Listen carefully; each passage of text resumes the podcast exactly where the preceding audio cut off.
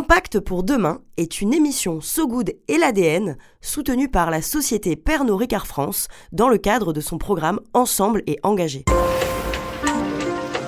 Impact Pour demain. Un pacte pour demain. Le podcast des boîtes qui cherchent des solutions. Salut Bienvenue dans Impact pour demain, l'émission des boîtes qui cherchent des solutions. Le rapport 2022 du GIEC est très clair. Nous pouvons encore agir pour préserver une planète vivable, mais nous devons agir dans les trois années qui viennent. Ça nous laisse 715 jours pour changer le monde. Car la question au fond, c'est pas faut-il changer le monde, faut vraiment être con comme un conspirationniste pour croire le contraire. La vraie question, la plus difficile, c'est comment? Et si nos actions individuelles sont importantes, le levier crucial, ce sont les choix stratégiques des pouvoirs publics et les actions des entreprises. On a 715 jours pour agir tous ensemble. Alors l'ADN et So Good se sont réunis pour vous proposer un pacte. Un pacte pour demain, oui, alors il y a un jeu de mots dans le titre. C'est un podcast dédié aux entreprises qui cherchent des solutions. Une conversation sincère entre des représentants d'entreprises et des activistes sur des sujets précis pour aider les entreprises à opérer leur transition. Si vous êtes là sur So Good Radio, c'est que vous aussi, vous faites ce pacte, alors bienvenue. C'est ensemble qu'on aura de l'impact. Un pacte pour demain. Enfin l'été. Bientôt, à nous les vacances et ses recettes estivales comme la salade pastèque menthe feta. Ce plat est une tuerie, il est aussi bon que simple. Euh, enfin, l'était, car cet été, la pastèque française risque de vous coûter plus cher que d'habitude. Les estimations de rendement de cette année sont assez flippantes. Dans les Pyrénées-Orientales, les rendements des melons, courgettes, pastèques et pommes de terre vont jusqu'à moins 100%, celui des tomates et des aubergines jusqu'à moins 80%. Ça fait beaucoup de recettes en moins. Alors heureusement, tout le territoire national n'est pas aussi touché, mais la réalité est là. Sous l'effet de la surexploitation et du changement climatique, nos sols s'épuisent, nos récoltes diminuent et nos agriculteurs souffrent. Selon un rapport des Nations Unies, la dégradation des sols s'accélère sous le coup de la déforestation et de l'urbanisation. Ces experts redoutent de voir 16 millions de kilomètres carrés de terres endommagées en plus d'ici à 2050. C'est tout simplement l'équivalent de la superficie de l'Amérique du Sud.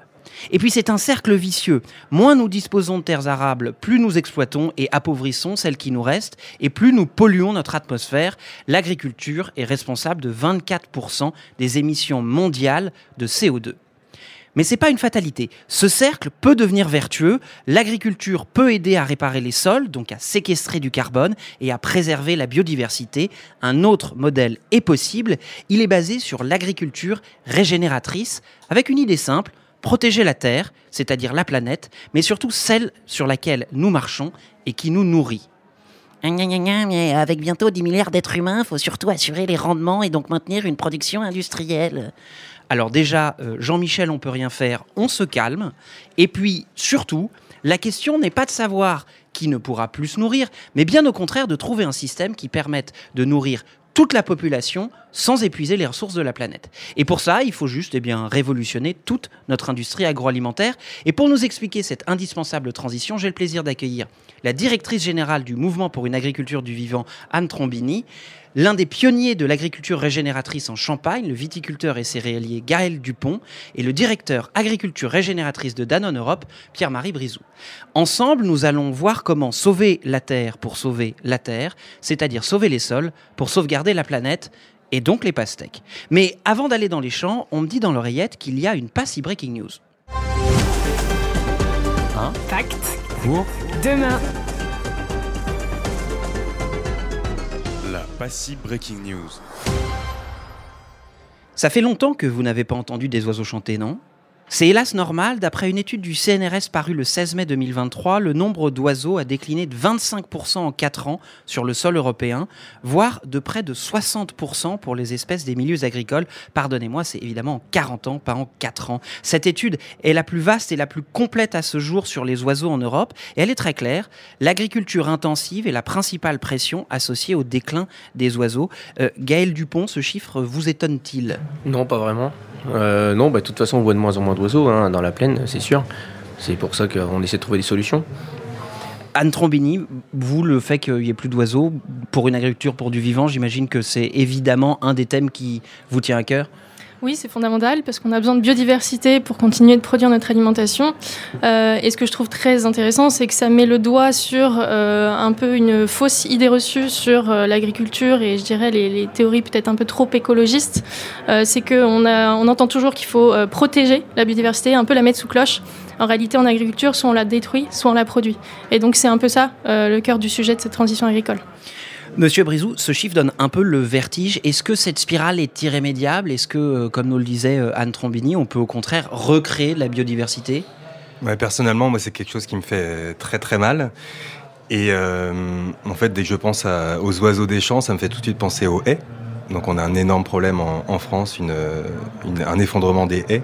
Et donc, on, peut agir. On peut clairement accompagner un retour de la haie et un retour de l'arbre dans les champs, justement pour remettre des habitats pour cette diversité.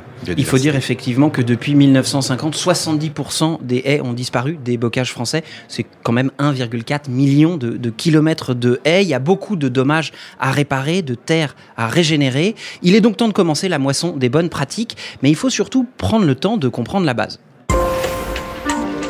Fact. Pour? Demain. La base.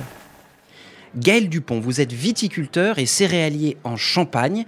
Euh, je me tourne vers vous pour que vous nous expliquiez de quoi on parle aujourd'hui. D'abord, votre exploitation fait quelle taille? Donc, euh, euh, donc moi, mon exploitation, elle fait 5 hectares de vignes et euh, 150 hectares de terre. Oui, on est quand même du coup sur une, vraie surface euh, agricole. Vous êtes un pionnier de l'agroécologie, mais c'est quoi au juste l'agroécologie? Alors, l'agroécologie, euh, le principe, c'est d'utiliser le plus possible la nature. Donc, euh, c'est réduire au maximum les pesticides. Si on peut ne pas en mettre, c'est encore mieux. Et puis, essayer de remettre de la biodiversité. Donc, nous, sur l'exploitation, en 3-4 ans, on a planté un kilomètre et demi de haies à peu près. Euh, donc, euh, dans les vignes et aussi euh, sur les parcelles agricoles. Donc, il faut bien réfléchir, hein, ça se fait pas comme ça, ça prend du temps. Il faut l'expliquer aussi à la population autour, ça c'est hyper important, euh, parce que euh, effectivement on utilise encore quelques produits phyto. hein. Donc euh, il faut, faut être, euh, on essaie aussi de s'ouvrir pour parler plus à nos voisins, qui comprennent mieux ce qu'on fait et pourquoi on le fait. Voilà, c'est pas si simple. Euh, Votre vignoble, il est aussi en appellation bio. Ça veut dire que bio et agroécologie, c'est pas la même chose. Bio, c'est juste un label qui fait que c'est euh, qu'on n'utilise pas de produits chimiques, on va dire. Voilà, c'est le seul euh, critère pour le bio. Après, le bio, euh, l'agroécologie, en plus, on essaie de travailler le minimum les sols, de faire des couverts végétaux, de replanter des haies. Euh, et donc, euh, d'u- d'utiliser aussi, euh, nous, on utilise beaucoup d'extraits fermentés parce que ça aide la biodiversité, et ainsi de suite. Donc, c'est encore plus loin, on va dire. C'est c'est complémentaire et c'est différent. Mais allier les deux, c'est pas toujours simple. hein. C'est-à-dire, si je comprends bien, que vous cherchez le plus possible à réemployer des manières naturelles, au fond, de faire ce que des produits euh, chimiques ou des engrais ou des entrants vous permettaient de faire. Ouais, c'est ça. C'est ça, c'est complètement ça. Le, seul problème, c'est que nos sols ont quand même été habitués à avoir des produits chimiques, donc on a perdu de la résilience, et il faut retrouver de la résilience en amenant de la matière organique et tout ça. C'est pour ça que la transition est longue et compliquée, parce qu'il faut réapprendre son métier, parce qu'il n'y a plus aucun système euh, pareil qu'on peut comparer à avant. On n'a plus d'ordonnance à suivre, il faut s'adapter en continu et apprendre tous les ans. Et comme le climat évolue tellement vite, eh ben, tous les ans, c'est c'est une nouvelle, c'est un nouvel essai. Quoi. Vous nous dites il faut, il faut réapprendre son métier. Qu'est-ce que ça change concrètement euh, dans votre métier au quotidien? Eh ben, dans les vignes, par exemple, euh, on a quasiment doublé le personnel. Parce que euh, il faut, euh, bah, aujourd'hui, comme on désherbe plus, euh, bah, il y a des fois, il faut le faire à la main. Bon, bah, ça met quand même beaucoup plus de temps qu'en mettant un produit chimique. Ça, c'est un exemple. Euh, ensuite, euh, on va essayer de pratiquer la taille douce pour que la vigne pousse plus facilement, parce que bah, faut qu'elle soit. En fait, le but, c'est de la renforcer au maximum pour qu'elle puisse se défendre toute seule, en évitant de la traiter. Donc, on met tous les facteurs qu'on puisse, mais il y a beaucoup de facteurs, on les avait abandonnés parce que ça prend beaucoup de temps. Donc c'est ça le problème. Et donc il faut qu'on revienne à ça. Et bah, changer les mentalités et changer les façons de faire, c'est pas si facile. Euh, et aujourd'hui, euh, et derrière, comme ça prend plus de temps, ça coûte aussi plus cher à produire. Hmm. Et, ça, vous nous parlez de la vigne. Euh, dans vos champs de céréales, qui sont donc une, une très grande parcelle, qu'est-ce que ça change? C'est moins de labour? C'est vous mettez des choses au sol? Comment on fait en fait pour pousser, pour faire pousser autant de céréales avec le moins d'entrants possible Alors en grande culture, c'est un peu différent. Donc on a changé la façon de faire. Donc effectivement, plus de labour, pratiquement plus de travail du sol. Donc on sème tout en direct. C'est-à-dire on passe dans euh, le semoir directement sur le sol. On fait pousser des couverts végétaux. On laisse jamais le sol nu. Euh, et ensuite, euh, nous on a adopté pour favoriser que les couverts poussent mieux, qu'il y ait de plus en plus d'insectes et moins du coup d'insectes qui posent problème. Euh, en fait, euh, on n'utilise non plus d'insecticides, plus de fongicides, plus de régulateurs sur toute notre exploitation. Mais ça, c'est pas facile. Enfin, des fois, on prend quand même un peu des petites claques, hein, et parce qu'on apprend. Donc, c'est pour ça qu'on s'est mis à fabriquer nos extraits fermentés. Euh, on utilise des huiles essentielles, on utilise euh, toutes les manières possibles euh, qui sont les moins impactantes possibles.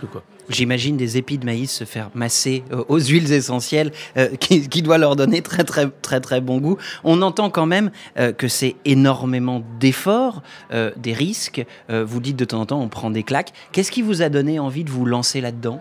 Eh ben en fait, euh, c'est parti d'un voyage qu'on a fait avec, un- avec un groupe d'agriculteurs. Euh, on a été voir euh, en Côte d'Or euh, chez un agriculteur qui était déjà attaqué la transition, un peu en Suisse, tout ça. Et quand on a vu euh, des sols euh, et des endroits en Suisse, ils avaient perdu un mètre de sol en 100 ans, juste par érosion et par euh, décarbonation euh, du travail du sol, quoi, de l'intensité du travail du sol, la perte de matière organique du sol. Et là, en fait, euh, moi, ça m'est revenu. Je me suis dit, bah, dans le jardin de la grand-mère chez nous, en fait, le sol, il est plus bas que la pelouse. En fait, c'est- juste que le sol s'est épuisé, quoi. Il, y a moins de matière organique. C'est devenu un désert, en fait. Parce qu'en parce qu'en fait, un jardin, c'est surexploité. hein. On enlève tout, tout le temps. Bah, les anciens faisaient comme ça. Maintenant, on a refait notre jardin en agroécologie, donc on fait des gros couverts et tout. Et du coup, bah, le sol va revenir petit à petit. On voit, il se colore et tout ça. Donc c'est là, ça, ça a été le choc. On est revenu avec le collègue avec qui on travaille. On a dit, bon, bah, faut qu'on change la technique. À Noël, on s'est acheté un semoir, le semi-direct, et on est parti comme ça sur toute la surface. Alors, on entend bien les, les motivations euh, personnelles, mais euh, j'ai aussi voulu savoir pourquoi un grand groupe agroalimentaire se lançait dans l'agriculture régénératrice. Est-ce que c'est par impératif écologique, financier, moral ou, ou réputationnel Et donc, j'ai posé la question à Charles Desiter, responsable agriculture de régénération chez McCain, qui est le leader mondial de la pomme de terre surgelée. Voici sa réponse. C'est vraiment une question de résilience de filière, c'est-à-dire qu'on a construit des usines dans des bassins de production. Euh, ces usines n'ont pas vocation à déménager ou à être bougées, donc il faut qu'on s'assure que pour les 25-30 prochaines années, on ait toujours un approvisionnement euh, qui correspond à notre, à notre cahier des charges qualité euh, et à un, modèle de coût. Donc on a constaté quand même que dans tous les bassins où on est présent, on a perdu du rendement, malgré les améliorations génétiques des variétés, malgré euh, les améliorations techniques, malgré la science. Euh, les rendements sont, sont en déclin. hein. On compte sur les dix dernières années à peu près 6% de baisse de rendement. Donc ça met en danger la filière de manière générale sur euh, la profitabilité de la culture pour les agriculteurs et sur la disponibilité de la matière première pour nos usines dans le long terme. En sachant que l'aléa climatique, il est quand même euh, extrêmement visible. hein. Avant, on disait qu'il y avait euh, en pommes de terre une année sur cinq qui était compliquée. Euh, C'était les, hypothèses qui étaient prises. Aujourd'hui, c'est une année sur cinq qui est normale ou qui est au niveau des attentes. Les aléas climatiques sont divers, variés, entre des excès d'eau, des insuffisances en eau, des trop fortes chaleurs, des températures trop basses, hein, comme on a, a cette année. On a beaucoup de retard sur les plantations. Donc l'aléa climatique, il est là. Les pertes de rendement sont là. Et euh, la réglementation, la régulation euh, au niveau européen va aussi euh, poser un challenge sur la, résilience de la filière en général. Donc le point de départ, il est vraiment agronomique avant d'être moral, réputationnel. Mais tout ça, c'est des, on va dire que c'est des co-bénéfices qui viennent en plus. Le point de départ, c'est vraiment la résilience de la filière pomme de terre pour nous en tant qu'industriels et pour les agriculteurs en tant que producteurs de faire une culture qui, reste rentable avec des rendements qui sont suffisants euh, et des prix, euh, des prix de revient qui sont satisfaisants.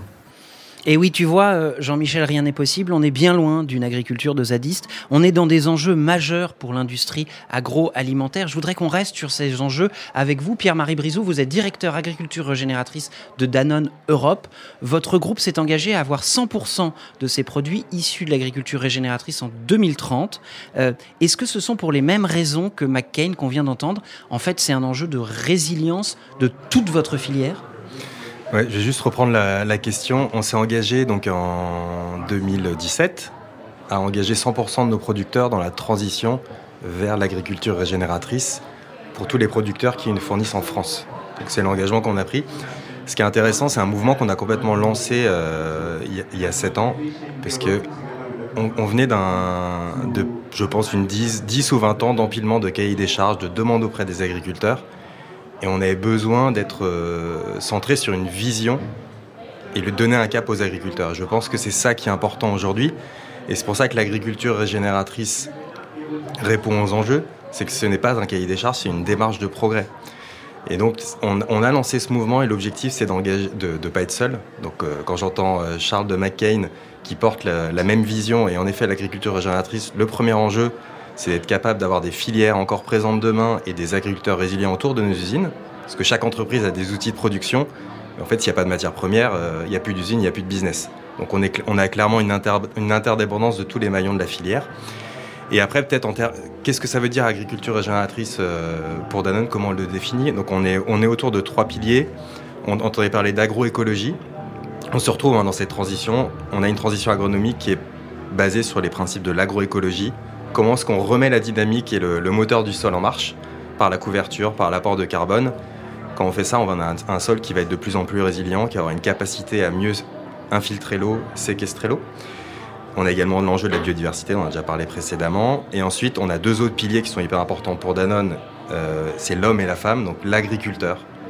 Comment est-ce qu'on l'accompagne Comment est-ce qu'on dérisque cette transition économiquement et techniquement Donc là, on a un rôle majeur à jouer.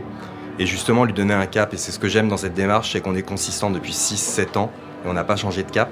Et c'est pour ça que les agriculteurs s'engagent, parce qu'on apporte une sécurité économique par les contrats et également par l'accompagnement technique et en même temps on, reste consistant dans notre vision.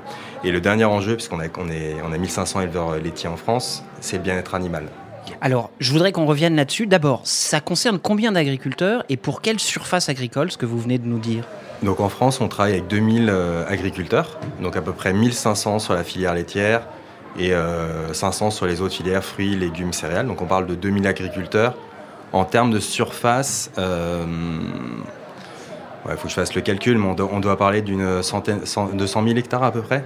Ah oui, c'est donc là, agricole. Là aussi, c'est quand même une vraie surface. On n'est on est plus sur le proof of concept. On est quand non, même non, clairement, on est, sur un, l'échelle. on est sur un passage et, un- et une transition massive à, à l'échelle. Euh, donc c'est ça dont, dont on parle en France. Ouais. Et pour vous donner à peu près un ordre de grandeur, on investit 40 millions d'euros dans cette transition depuis 7 ans. Donc c'est également des investissements conséquents pour une, euh, une entreprise comme Danone. Ça veut dire, là aussi, si je pousse ce que vous venez de nous dire, qu'en fait, on peut faire de, de l'agroécologie pour tous les types de produits et tous les types de filières. En fait, on peut, et c'est important de revenir, qu'est-ce qu'on appelle l'agroécologie On peut démarrer une transition vers, vers l'agroécologique avec tous les agriculteurs. Pour démarrer cette transition, je pense que le prérequis, c'est qu'on donne la sérénité, le temps cérébral disponible à l'agriculteur. Et en fait, pour faire ça, il faut, de la, il faut contractualisation long terme, il faut de la vision sur le prix, et également du temps de réflexion individuelle et collectif. Et je pense que Gaël en a bien parlé. Euh, le, déclic, c'est le voyage. Et donc se dire comment est-ce qu'on donne un moment de réflexion pour démarrer cette transition. Et vous nous parliez euh, tout à l'heure de, de, des produits laitiers. C'est vrai que Danone euh, est, est, une entreprise qui est notamment connue pour ses produits laitiers. Alors autant, comme nous le disait Gaël, je vois très bien ce que peut être de l'agroécologie en plein champ, euh, même aussi compliqué que, que, cela soit. Mais alors, ça veut dire quoi de l'agroécologie pour du bétail? Ce qui est intéressant, c'est qu'une ferme laitière, en, une ferme laitière française, on a, on a les animaux bien sûr, mais on a l'alimentation qu'on va produire. Donc des prairies, des céréales. Donc quand, on parle de, transition agroécologique, ce qui est important également de savoir, c'est que l'animal est au, au, centre de cette, de cette transition. Donc on a un enjeu en France qui est énorme, hein, c'est-à-dire aujourd'hui il y a pas mal de filières, on a séparé l'animal du végétal. Et en fait, un, un élevage laitier de polyculture élevage en France est clairement, on va dire, euh, un modèle de agroécologique, puisqu'on a un animal qui va manger de la prairie. La prairie a un rôle énorme en termes de stockage de carbone, de, gestion de l'eau, d'apport de biodiversité. L'animal va manger un herbivore, va transformer cette herbe en matière organique qui va permettre de fertiliser les champs.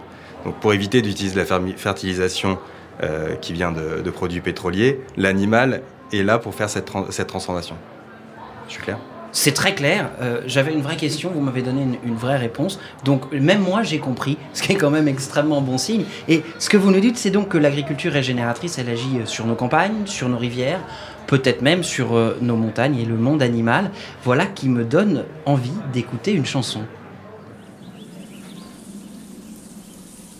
Si tu es né dans une cité HLM, je te dédicace ce poème en espérant qu'au fond de tes yeux ternes, tu puisses y voir un petit brin d'herbe.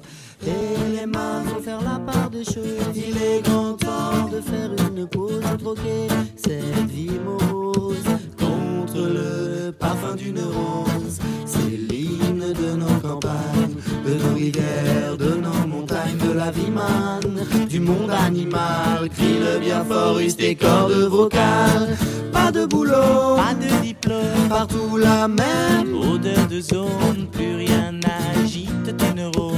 Pas même le shit que tu mets dans tes cônes. Va voir ailleurs, rien ne te retient. Va vite faire quelque chose de tes mains. Ne te retourne pas, ici tu n'as rien. Et sois le premier à chanter ce refrain. De nos campagnes, de nos rivières, de nos montagnes, de la vie manne, du monde animal. Crie le bien fort, use tes cordes vocales. Assieds-toi près d'une rivière. Écoute le coulis de l'eau sur la terre. Dis-toi qu'au bout, et il y a la mer. Et que ça, ça n'a rien d'éphémère. Tu comprendras alors que tu n'es rien comme celui avant toi, comme, comme celui qui vient que le liquide qui coule dans tes mains te servira à vivre jusqu'à demain matin. C'est l'hymne de nos campagnes, de nos rivières, de nos montagnes, de la vie manne, du monde animal. Crie le bien fort, use tes cordes vocales. Assieds-toi près d'un vieux chêne et qu'on parle à la race humaine, l'oxygène et l'ombre qu'il t'amène. Mérite-t-il les coups de hache qui le sait? Lève la tête, regarde ses feuilles, tu verras peut-être un écureuil qui te regarde.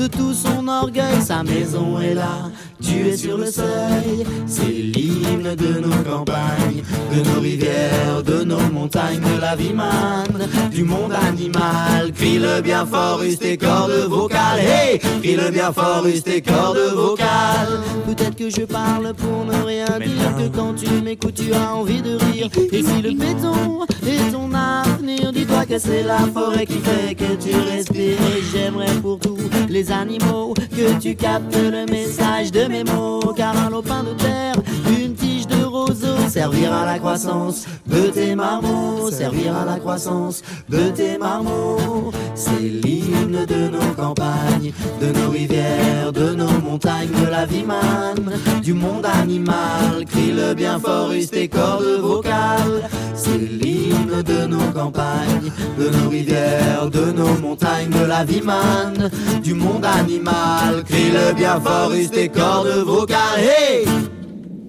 Impact pour demain est une émission So Good et l'ADN soutenue par la société Pernod Ricard France dans le cadre de son programme Ensemble et engagé. Impact pour demain. C'était l'hymne de nos campagnes de trio, une, une dédicace très spéciale à Vincent Berthe, le rédacteur en chef de So Good Radio, à qui ce titre donne envie de boire un bol de Roundup. Euh, ne bois pas, euh, Vincent, on t'aime. Alors, nous venons d'entendre avec nos invités qu'il était dans l'intérêt des agriculteurs et des filières agricoles d'opérer leur transition vers une agriculture qui répare autant qu'elle produit. Mais si tout le monde peut y gagner, euh, il faudrait évidemment le faire. Et si c'est pas encore fait, eh bien, c'est sûrement que c'est un peu plus compliqué que ça. Alors, oui, on s'y met, mais comment? Impact pour? Demain.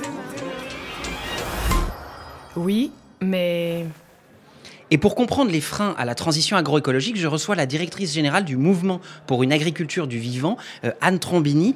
Euh, Anne, il y a quand même un petit flottement dans ce que je viens d'entendre. Sur les concepts, il y a de l'agroécologie, il y a de l'agriculture régénératrice, on peut faire avec ou sans euh, le bien-être animal. Euh, il y a aussi évidemment un travail à faire sur le bien-être des agriculteurs et des agricultrices.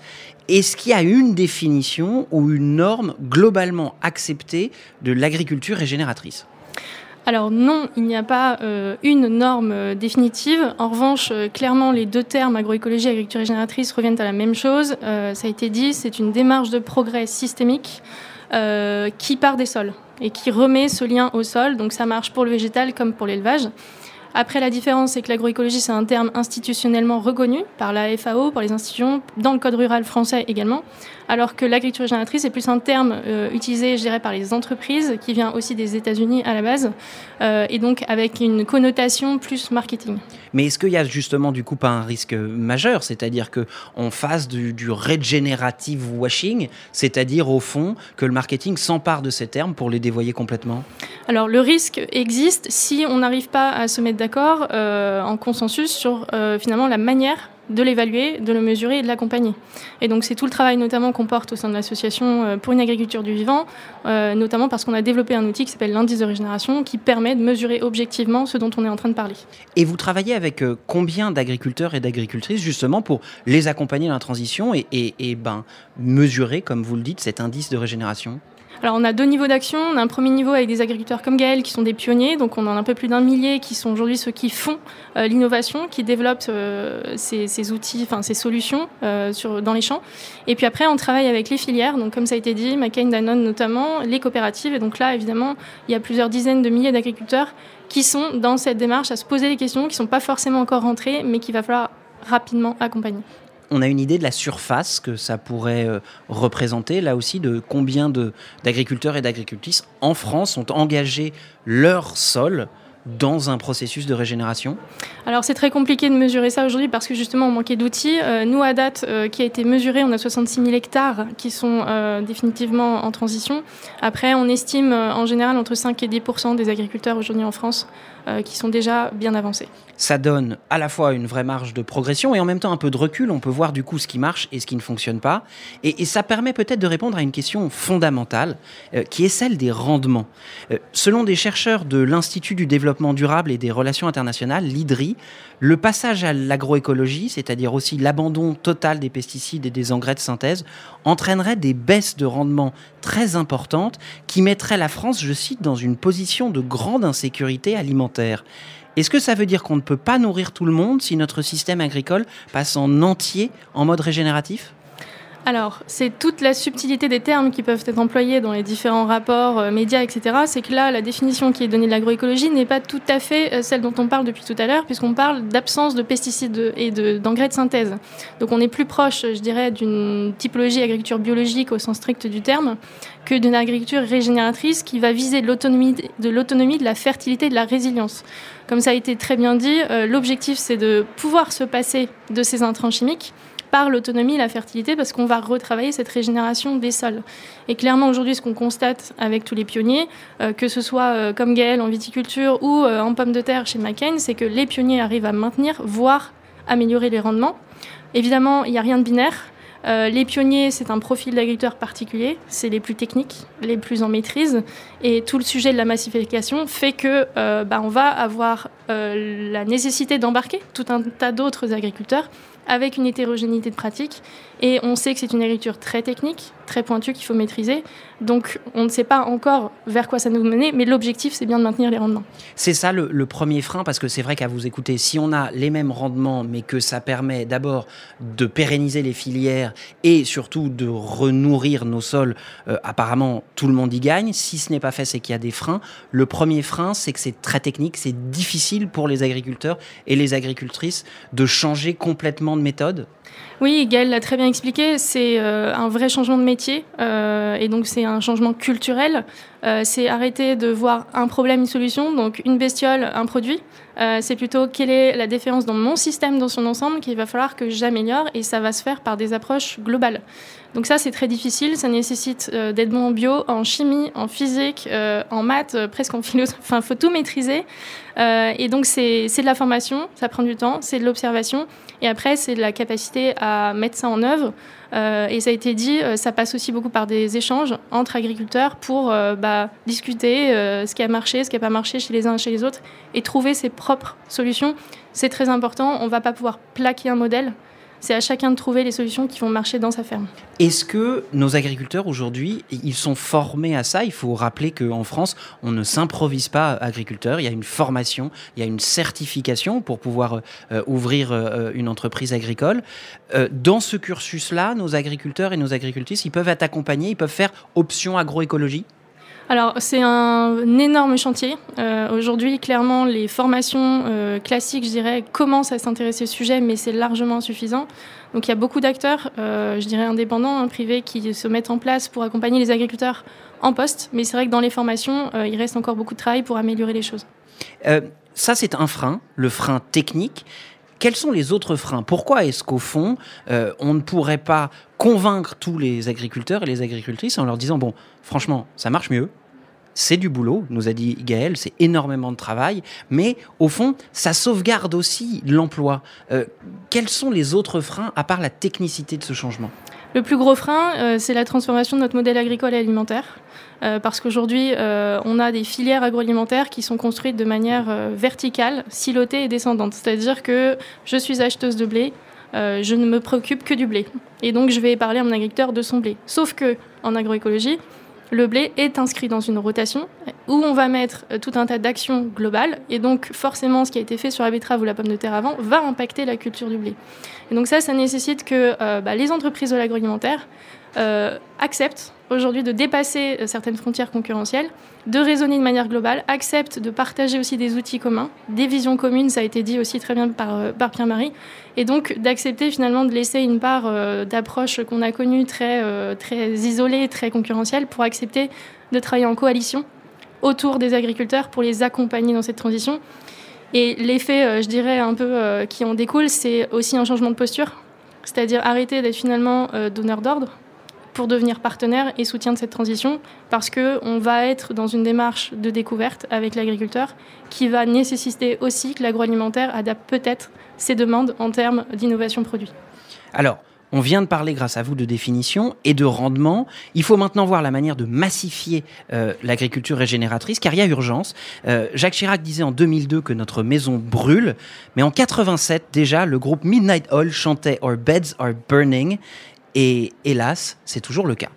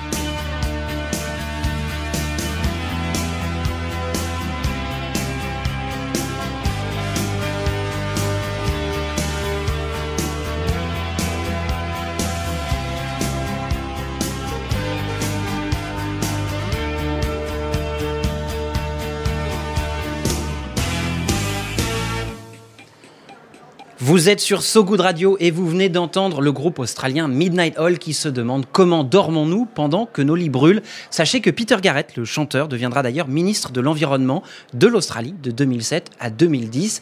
Impact pour demain, l'émission où t'apprends des trucs que tu savais même pas.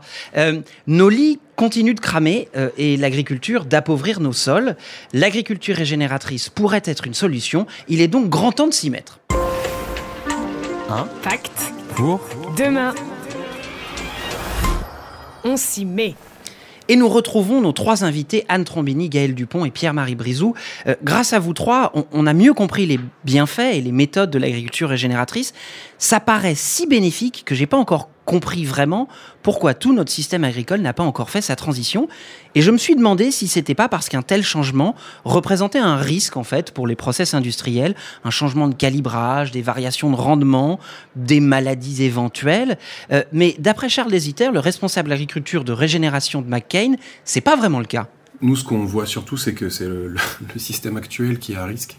C'est-à-dire que les, les- pertes de qualité, les pertes de rendement, euh, les variations, euh, on les subit aujourd'hui euh, dans un système, euh, alors je mets des grosses guillemets, hein, qu'on appelle conventionnel. C'est-à-dire que les, les, les écarts de rendement entre les, agriculteurs sont de plus en plus grands, les aléas climatiques sont de plus en plus violents, donc ça provoque des, désordres internes sur la, pomme de terre qu'on subit en réception au niveau des usines, hein, des arrachages dans des mauvaises conditions. Donc la perte de qualité, elle est visible aujourd'hui en fait.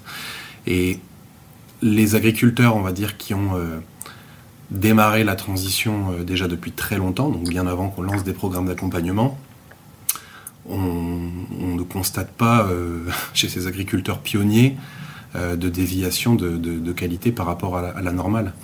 Donc j'ai plutôt tendance à répondre qu'en fait le, le risque dans nos process industriels, il est beaucoup plus grand dans le système actuel que euh, dans euh, un système qui serait plus agroécologique. Les pommes de terre qui nous posent le plus de problèmes, c'est celles qui n'arrivent pas à l'usine. C'est-à-dire que dans le, système actuel, avec des sols moins fertiles, moins résilients, avec moins de matière organique, moins de capacité à résister au, résister aux coups de chaud pendant l'été, bah, la perte de rendement euh, provoque que on, on a un risque d'approvisionnement dans nos usines. Le risque, il est plutôt dans, l'inaction. On voit plus de risques à pas changer que de risques à changer. Sans l'agriculture régénératrice, nos frites sont en danger, les gens.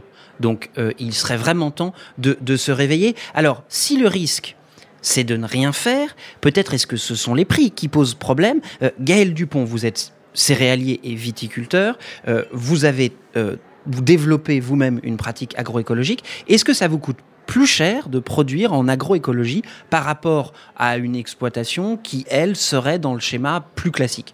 Euh, Aujourd'hui, oui, ça nous coûte un peu plus cher à produire parce que euh, bah, on est aussi, on, a- on est encore en train d'apprendre en plus. Je pense que peut-être que quand tout fonctionnera, que les transitions seront faites et tout, on retrouvera peut-être des coûts euh, peut-être approchants, mais euh, on a le problème du climat qui, même sur une agriculture classique, a augmenté les coûts parce qu'il y a tellement d'é- d'échecs en fait. Mon père, euh, il a jamais ressemé de sa vie. Nous, maintenant, tous les ans, il y a des champs de ressemés. Donc, euh, en fait, euh, on se rend compte que le climat, il change, le- les sols ont été appauvris, clairement, et tout ça fait qu'il faut retourner. Mais le temps de remonter à ce qu'on avait il y a 30 ans, bah, ça va pas se faire en deux minutes. Il va falloir accompagner l'agriculture, et c'est vrai qu'il faut peut-être un peu plus de, de revenus à ce niveau-là. Est-ce que euh, ça se double d'investissements ou de techniques particulières? Est-ce que ça peut s'équilibrer? Vous avez euh, moins d'intrants, il faut quand même savoir que euh, les intrants chimiques euh, ont vu leur prix augmenter de 50% euh, l'année dernière. Est-ce qu'il y a un équilibre financier qui se crée en agroécologie? Eh ben euh, oui, on va dire que justement on arrive à compenser les surcoûts parce que bah, en fait il faut qu'on réinvestisse dans du matériel spécifique et tout ça, donc tout ça faut le temps de le, le- le- prendre quoi. Par contre c'est vrai qu'on va faire des économies, mais on va le remettre sur la main d'œuvre. Par exemple comme je vous parlais tout à l'heure euh, d'extraits fermentés, bon bah nous on les fabrique nous-mêmes, donc du coup bah, tout le temps qu'on passe à la fabrication, au stockage et ainsi de suite, que ça met plus de temps à épandre, bah oui on a moins dépensé mais on a un peu plus de salariés. Alors dans un sens c'est bien, ça permet de remettre du tissu social euh, dans les petites communes et tout ça. Et donc ça c'est plutôt positif. Après il va falloir aussi trouver la main d'œuvre qui a envie de le faire. Et ça c'est un autre sujet.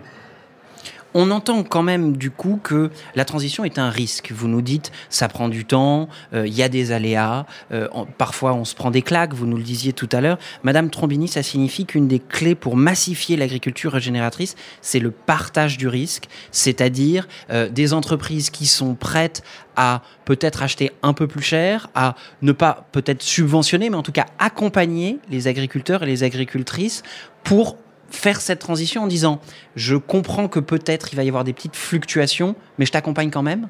C'est exactement ça. Ce qu'il faut bien comprendre, c'est qu'en fait, ce, risque, il, est lié au fait qu'on on sort d'un modèle euh, hyper standardisé, industrialisé, sécurisé, à tout point de vue.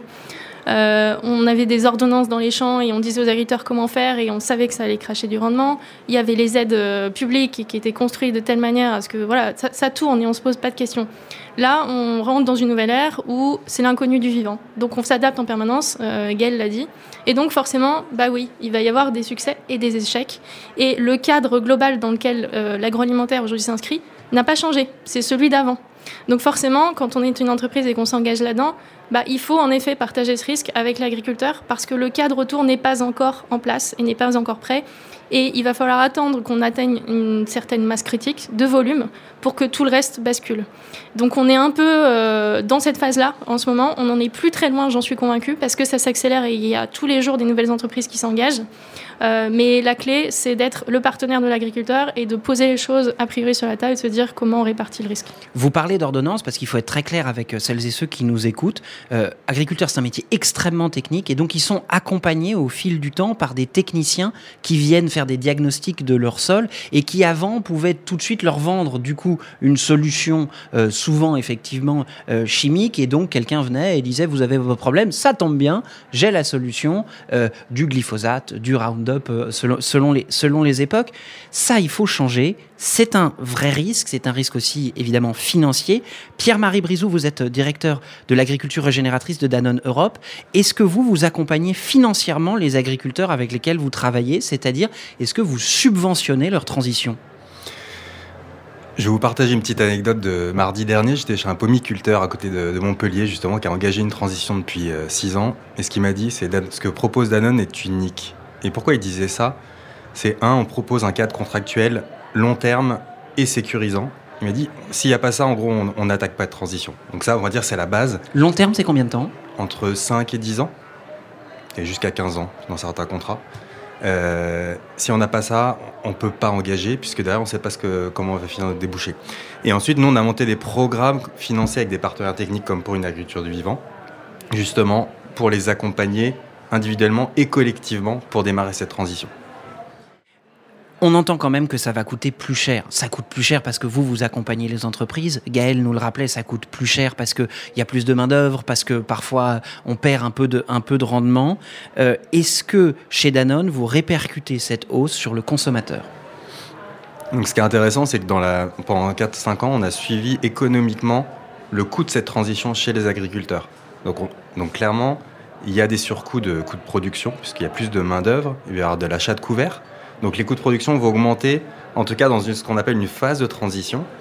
Et après, on va peut-être avoir un peu plus d'efficacité, mais dans un, dans un deuxième temps. Régénérer le sol, remettre la machine en route, ça prend du temps. Et sur cette période-là, on doit être présent en tant qu'entreprise.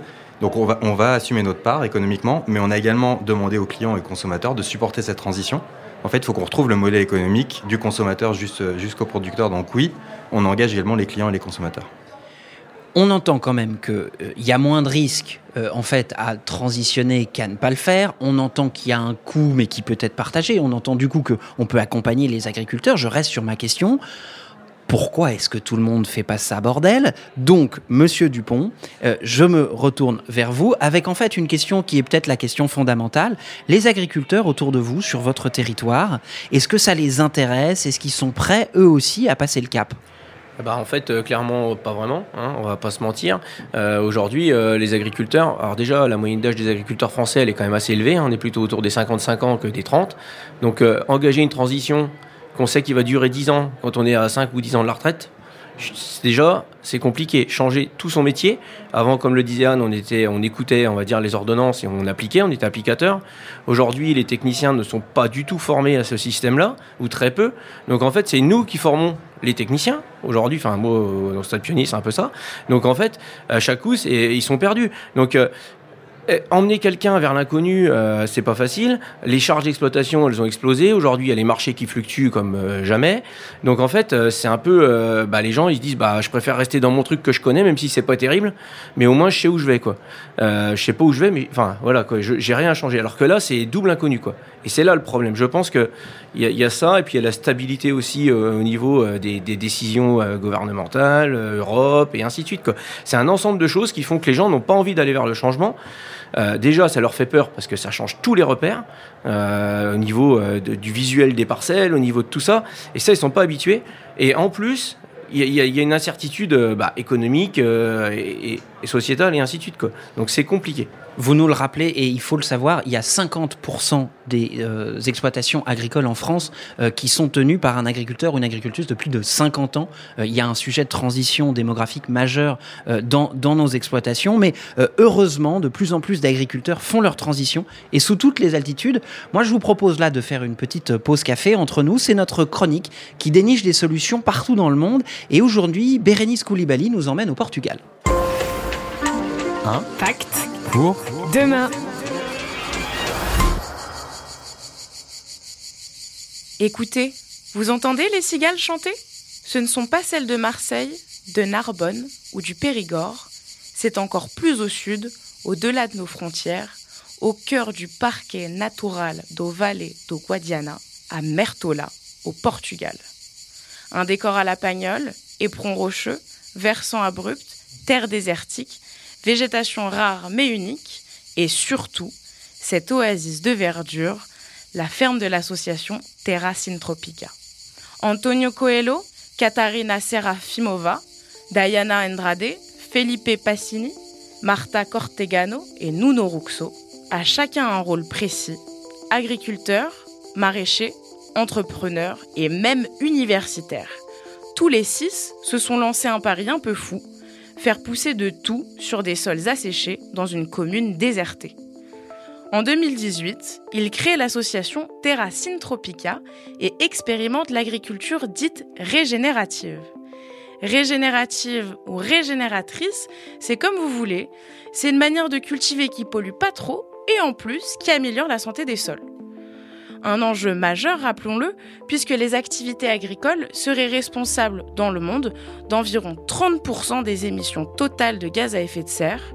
Autre chiffre venant du GIEC, les pertes de récolte ont triplé en Europe ces 50 dernières années à cause des canicules. Les terres de Mertola illustrent cette nouvelle réalité climatique puisqu'il y fait jusqu'à 47 degrés en été. Mais nos héros du jour sont des terres, ils sont bien décidés à faire pousser leurs carottes, même au milieu du Sahara. Là-bas, dans leur ferme jardin, les légumes et les fruits poussent au milieu des arbres. Choux, brocolis, salades, citrons et oignons germent entre les peupliers et les figuiers. L'agriculture syntropique, d'où est tiré le nom de la ferme, fait partie des méthodes agricoles régénératives. Elle repose sur le mélange de différentes cultures et la régénération des sols. Dans ces cultures stratifiées, les arbres protègent les légumes et les fruits lors des grosses chaleurs et en tombant, les feuilles nourrissent la terre, permettant de conserver un maximum d'humidité. Et oui, parce que l'un des principaux avantages avec cette technique, c'est qu'elle nécessite très peu d'eau. Antonio Coelho, le cofondateur en charge du maraîchage, n'arrose ainsi ses plantes qu'une seule fois par semaine. Allez, grand max deux fois quand il fait plus de 40. Et on peut dire que cette sobriété porte ses fruits plus d'une tonne de tomates récoltées l'année dernière. Aujourd'hui, l'association a 13 salariés à son actif, répartis entre les champs ou les projets de recherche, d'où la présence plus si incongrue de la fameuse universitaire. Avec l'aide de plus de 60 volontaires et étudiants, ils multiplient les projets. Réutilisation de jardins potagers laissés à l'abandon, exploitation de terres en jachère prêtées par des agriculteurs voisins, expérimentation agricole en tout genre, approvisionnement des cantines d'école et aussi des maisons de retraite du village, le tout au son des cigales, bande de petits vénards. Pacte. Pour Demain. Vous êtes sur So Good Radio. Bérénice nous emmenait euh, au Portugal. Écoutez notamment les cigales. Alors, ce que vous entendez là tout de suite derrière nous, ce ne sont pas les cigales, c'est le bruit de la foule de Change Now où nous faisons notre émission euh, aujourd'hui pour vous parler d'agriculture régénératrice. Ce qui, euh, extrêmement clairement, met la foule en délire. Je ne, je ne vous décris pas ce qui est en train de se passer derrière moi. Monsieur Brizou, je voudrais qu'on revienne sur, euh, au fond, euh, le rythme de cette transition. Vous nous le disiez, Danone a pris l'engagement de travailler à 100% avec des agriculteurs qui se sont engagés dans la transition écologique. Est-ce que ça veut dire que, euh, de facto, vous allez exclure ceux qui ne le feront pas et qu'en fait, la, cette transition va s'imposer d'elle-même? Je pense qu'on va arriver à engager 100% de nos agriculteurs. À la fin de 2023, on sera à 60% de nos agriculteurs engagés dans cette transition. Et en fait, je pense qu'on a, quand on a le bon, comme, comme je disais, le, contrat, la bonne vision et le bon accompagnement technique et économique, aujourd'hui, il n'y a, aucune raison de ne pas rentrer dedans. Donc la question, c'est où est-ce qu'on fixe la barre? Donc on, on, on s'est mis euh, à un niveau d'ambition euh, assez engagé. Par contre, on laisse le temps aux agriculteurs d'y aller. Et ce qui est important, c'est une question de temps et une question de cap. Donc gardons le cap, mettons les moyens, il n'y a pas de raison que ça ne marche pas. Il s'agit effectivement plus de, de convaincre que de contraindre, euh, mais il faut quand même opérer cette transition. D'après Charles Désiter, responsable agriculture de régénération chez McCain, l'enjeu est de taille. L'enjeu numéro un, c'est la résilience des filières agricoles. C'est-à-dire que la, la manière dont on va pouvoir accompagner les agriculteurs dans la transformation, euh, donc c'est l'enjeu des, des résiliences des filières. Et ce qui est intéressant en fait dans, la thématique de l'agriculture de régénération, c'est que beaucoup d'acteurs, d'industriels se lancent par rapport à leur filière, mais dans la manière dont c'est accompagné, ça accompagne toutes les filières d'un coup. Donc si demain je me retrouve à parler avec, euh, avec Pierre-Marie chez Danone ou avec d'autres industriels, c'est comment ensemble on arrive à massifier. Parce qu'on sait qu'aujourd'hui, il y a une partie de la population agricole qui est sensible à ces sujets, qui a innové, qui a fait des choses bien avant euh, que les industriels appellent ça agriculture de régénération, donc qui se sont penchés sur ces sujets de fertilité des sols, de santé des sols, bien avant que ça devienne le sujet numéro un des entreprises en ce moment, la résilience des filières. Et, et le but aujourd'hui, c'est d'aller atteindre la masse, la masse critique des agriculteurs qui permettront à toutes les filières de devenir plus résilientes. Donc quand on a à discuter avec, euh, Pierre-Marie ou avec d'autres euh, euh, partenaires industriels, c'est comment on arrive à ensemble créer créer l'élan, créer le momentum pour pouvoir emmener tous les agriculteurs. Parce que c'est ça ça le véritable enjeu. Et on a vraiment la conviction que c'est des démarches qui ont été souvent démarrées individuellement par les entreprises mais on est tous arrivés au stade où, ok, on a engagé les gens les plus motivés, les plus proactifs, les plus à l'écoute, les plus ouverts. Mais là, on va arriver tous dans la phase où on va devoir aller chercher et entraîner des gens qui sont plus éloignés de ces systèmes euh, en agriculture de conservation des sols, agriculture de régénération, agroécologie. Alors, Gaël, les plus motivés, les plus engagés, euh, c'est vous. hein, vous êtes un pionnier de l'agroécologie euh, euh, en Champagne. Mais pour fédérer toutes les filières, comme on vient de l'entendre, encore faudrait-il qu'il en existe une, peut-être, pour l'agriculture régénératrice. Vos produits qui sont issus de cette agriculture, ils sont mélangés avec des produits bio, ils sont mis en concurrence peut-être avec des produits non équivalents, c'est-à-dire des produits issus d'une agriculture qui ne régénère pas la nature. Qu'est-ce qu'il vous faudrait pour vous aider? Est-ce qu'il faut un label à part? Est-ce qu'il faut une TVA verte Est-ce qu'il faut que la valeur foncière de votre terre que vous régénérez euh, augmente? En gros, ce serait quoi le déclic pour convaincre vos voisins agriculteurs qui, vous nous le disiez, pour le moment sont encore un peu dubitatifs? Bah, je pense qu'il faut quand même qu'il y ait une filière un peu séparée. Aujourd'hui, c'est vrai que moi, toutes mes céréales, elles partent euh, comme les conventionnels, sans aucune différence. Alors, il y a quelques contrats qui commencent à, se passer, heureusement. Mais le problème sur une exploitation, euh, même si Danone fait des choses comme ça, c'est qu'on a, moi, j'ai 10 cultures sur sur mon exploitation. Si j'en ai une de valorisée et que je change tout mon système pour une, bah, ça va pas le faire. Quoi. En fait, il faut. Moi, je le fais parce que j'aime ça et que c'est ma passion. Mais, euh, mais voilà, il faut que toutes les filières s'engagent en fait. Parce qu'une exploitation en agroécologie, il lui faut beaucoup de, diversité sur son exploitation. Et aujourd'hui, on n'arrive pas, en fait, euh, nos, nos industriels et ainsi de suite ne séparent pas encore. Et du coup, la valorisation euh, pour la, la prendre auprès du consommateur, elle est compliquée. Donc euh, il n'y a, pas de différence de valorisation. Donc aujourd'hui, qu'on achète du, maïs OGM du, Brésil euh, ou, du maïs qui vient de chez nous en agroécologie, il est payé le même prix. Donc euh, c'est un peu un souci quand même. Ça, veut dire quand même, on arrive là évidemment au cœur du problème. Euh, Madame Trombini, euh, la question centrale, c'est celle du partage de la valeur. C'est celle au fond de cette valeur recréée pour les sols, pour le vivant. Euh, Est-ce qu'on pourrait rémunérer les agriculteurs pour les services écosystémiques qu'ils vendent, qu'ils rendent? C'est-à-dire, ok, euh, votre pomme, votre vin, euh, comme c'est le cas de, de Gaël, ou vos céréales sont très bons. Mais en plus de ça, vous séquestrez du carbone, vous remettez de la biodiversité. Est-ce que ça, on peut y donner une valeur et donc rémunérer les agriculteurs pour ça?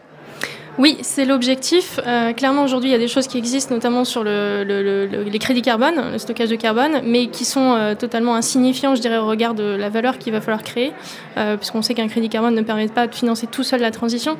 Donc c'est ça le défi, c'est de lever notamment un gros verrou psychologique, culturel et juridique qui existe dans nos sociétés. C'est celui de l'interdiction de l'additionnalité des financements. C'est un peu barbare qu'en termes, mais qu'est-ce que ça veut dire? C'est que, notamment dans tout ce qui va être politique publique, on ne peut pas financer deux fois la même chose, même si les résultats et les objectifs sont différents. Et quand on se dit qu'en agroécologie, en effet, on va stocker du carbone, on va produire de la biodiversité, on va stocker de l'eau, etc., on pourrait imaginer qu'on est en train de générer une multitude de valeurs et que chacune de ces valeurs doit être rémunérée. Et donc c'est ça qu'on est en train de construire avec ces coalitions d'entreprises, euh, de filières qui s'investissent, qui s'engagent pour sécuriser et commencer à rémunérer, et en essayant d'embarquer maintenant les acteurs publics pour aller créer cette additionnalité des financements. Et on est convaincu, euh, avec les projections qu'on est en train de faire, qu'on peut vraiment avoir un moyen de changer la donne. Justement, sur ce sujet-là, les politiques publiques aujourd'hui euh, sont comment? Est-ce que vous avez des interlocuteurs au gouvernement, au niveau européen, comme nous le rappelait Gaël? Euh, C'est très important, effectivement, en matière de politique agricole. C'est un sujet, désormais, qui émerge. Ils savent de quoi on parle, ils sont prêts à, à aider à, au fond, sauver euh, la Terre pour sauver la Terre Ça dépend de qui on parle. Euh, disons que le président ministre euh, était assez au fait du sujet. Maintenant, c'est toute l'institution qu'il faut faire évoluer. Euh, et on est encore plutôt sur, je dirais, des, niveaux de compréhension type démarche très descendante, type label, qui ont existé depuis toujours. Cette inversion de, façon de procéder qui repart du terrain, qui repart des fermes, et toute cette logique systémique qui doit être mise en place, bah, c'est vrai que c'est difficile, c'est complexe, ça nécessite d'échanger avec tout le monde, et c'est pas la manière de procéder des institutions publiques traditionnellement. Donc là aussi, il y, a un- il y a un vrai changement culturel, mais je suis convaincue que par la masse des acteurs aujourd'hui qui s'engagent, c'est en train de bouger et ça va s'accélérer. Cher Monsieur Béchu, puisque vous nous écoutez euh, religieusement tous les mois, euh, n'hésitez pas à prendre contact avec Gaël Dupont, avec Anne Trombini, avec Pierre-Marie Brizou. Ils ont deux, trois choses à vous dire. Un pacte pour demain.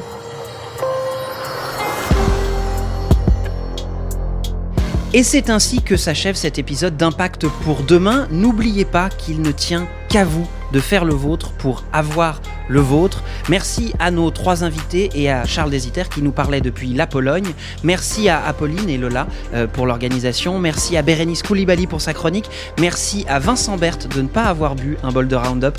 Merci à Thomas pour la réalisation. Et puis merci à vous qui nous écoutez en direct et à celles et ceux qui nous écouteront dans le futur en podcast sur votre plateforme d'écoute préférée. N'hésitez pas à partager, à commenter, à mettre des petites étoiles, des petits pouces, à dire que franchement l'émission c'est de la balle parce que ça fait toujours plaisir. L'ADN et So Good reviendront le mois prochain dans vos oreilles pour parler de la transition écologique dans le domaine de la musique parce que pour le moment il y a encore quelques fausses notes dans l'industrie musicale. D'ici là, prenez soin de vous et de la planète. Après tout, c'est la même chose.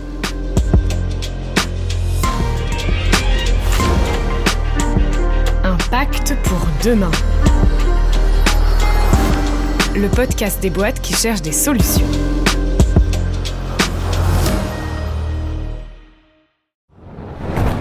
On peut faire tellement plus.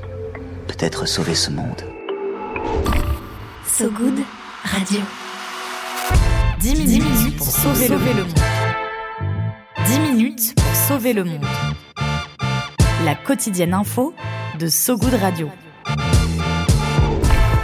Salut, je m'appelle Diane Poitot. Et moi, c'est Romain Salas. Accordez-nous 10 minutes et on vous donne de quoi sauver le monde. La quotidienne info de So Good Radio qui vous veut du bien. Un tour du monde de l'actualité. De Kuala Lumpur à Saint-Etienne jusqu'à l'Antarctique. Des tortues étoilées enfin protégées aux résidences d'artistes en hôpital psychiatrique. En passant par la défense des personnes transgenres au Minnesota. Bref, on parle de tout. Des infos les plus positives du jour, de celles et ceux qui essaient de rendre notre monde un peu moins pire. Ça s'appelle 10 minutes pour sauver le monde. Retrouvez-nous sur toutes vos plateformes d'écoute préférées. Vous allez voir, ça met la pêche. La super pêche. 10 minutes, 10 minutes pour sauver le monde. So Good Radio. So good